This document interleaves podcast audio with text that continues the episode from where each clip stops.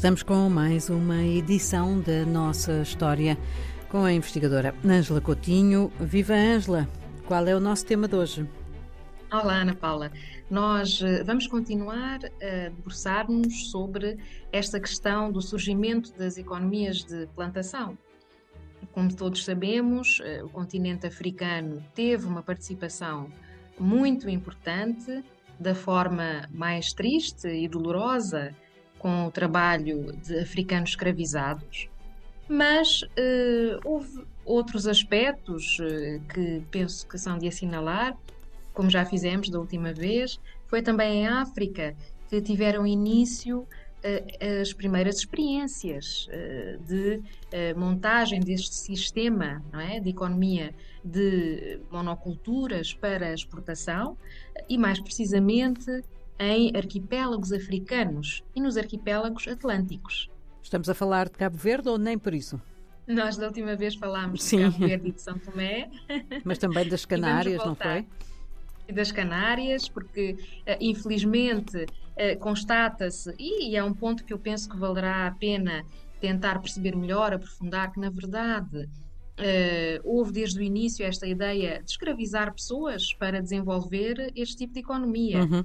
Eh, fala-se muito uh, das experiências feitas com os povos indígenas uh, no continente americano e que não foram bem sucedidas, e daí ter-se recorrido ao tráfico massivo de africanos, mas afinal ficamos a saber que logo nas Canárias também se escravizou a população, os canarinos autóctones, não é? Uhum de modo que tudo indica que, à partida, quando se pensou em montar este tipo de economia, com certeza, do sistema mundo capitalista, como dizem alguns autores, pôs logo esta, esta hipótese, havia logo esta ideia uh, de escravizar pessoas para, para que efetuassem este trabalho. E este é um ponto muito importante uh, e hoje nós vamos, se calhar, perceber um pouco melhor porquê, porque vamos falar da produção de algodão.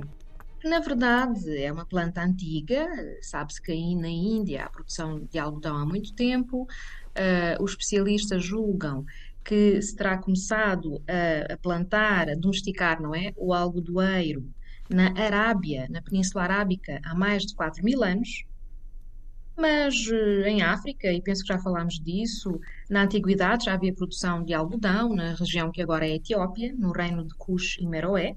Entretanto, mais uma vez, são os árabes que sabe-se que introduzem a produção de algodão no Sudão, no século X depois de Cristo. E quando os navegadores a serviço do rei de Portugal começam a chegar à África Ocidental e depois à África Oriental, à África Austral, encontram também muita produção de algodão e há descrições disso nas regiões da Casa Mansa, Gâmbia, Mali, mas também no Planalto do Zimbábue. Agora, voltando eh, à, à, nossa conversa sobre o açúcar, é, é, no arquipélago de Cabo Verde, eh, nas ilhas de Santiago e do Fogo, que se fazem as primeiras experiências desta economia de plantação do algodão. Tanto com mão de obra escravizada uh, e funcionou melhor na Ilha do Fogo do que na Ilha de Santiago. E os registros indicam, indicam porquê, Ângela? Provavelmente o solo, portanto, sabe-se que uhum. uh, a Ilha do Fogo tem um solo extremamente produtivo. Uhum. Aliás, nessa altura, os foguenses, eh, os portugueses que foram para o fogo e depois os seus filhos descendentes, também tinham uma grande produção de cavalos eh, e exportavam panos, uma panaria que se tornou célebre, a panaria cabo-verdiana ou guineense, para o continente e também cavalos, que eram de grande qualidade, não é? E o que interessa é que uh, foi mais tarde, alguns séculos mais tarde, que os britânicos, esses sim, alargaram grandemente esta experiência, implantaram-na também em arquipélagos, mas nas Caraíbas, portanto, nos Barbados e na Jamaica, nos séculos XVII e XVIII, e depois nos Estados Unidos da América. Todos nós já teremos visto alguns filmes ou séries uh, em que se mostra ou fala-se da plantação de algodão, não é, Ana Paula, no sul dos Estados hum, Unidos. Hum, claro, claro.